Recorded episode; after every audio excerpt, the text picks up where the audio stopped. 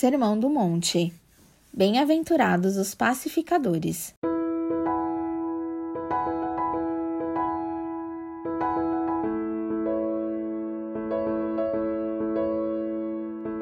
Bem-aventurados os pacificadores, pois serão chamados filhos de Deus. Mateus 5:9. Paz é uma característica que simplesmente possuímos ou não. A paz subtrai a agonia e a Bíblia nos diz que ela é o árbitro dos nossos corações. Não é à toa que por muitas vezes Jesus se apresentou aos discípulos e disse: Paz seja convosco.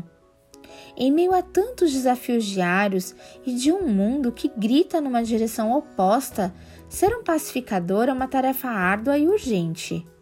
Os pacificadores serão chamados filhos de Deus, porque Jesus é a personificação da paz. Ele é o Filho perfeito, assim como o Pai também é.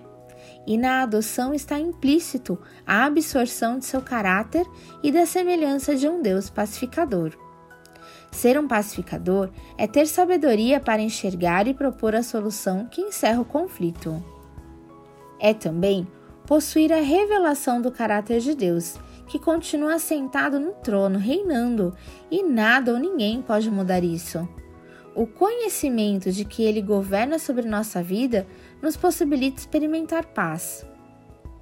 Perseguir a paz e empenhar-se por alcançá-la é encher-se do próprio Deus. Seja um pacificador no meio de sua geração. Permita que sua vida revele o coração de um Deus que enviou seu Filho único para restaurar a paz entre os homens.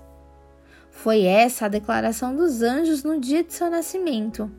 A proclamação das boas novas inclui a paz reinando entre os homens.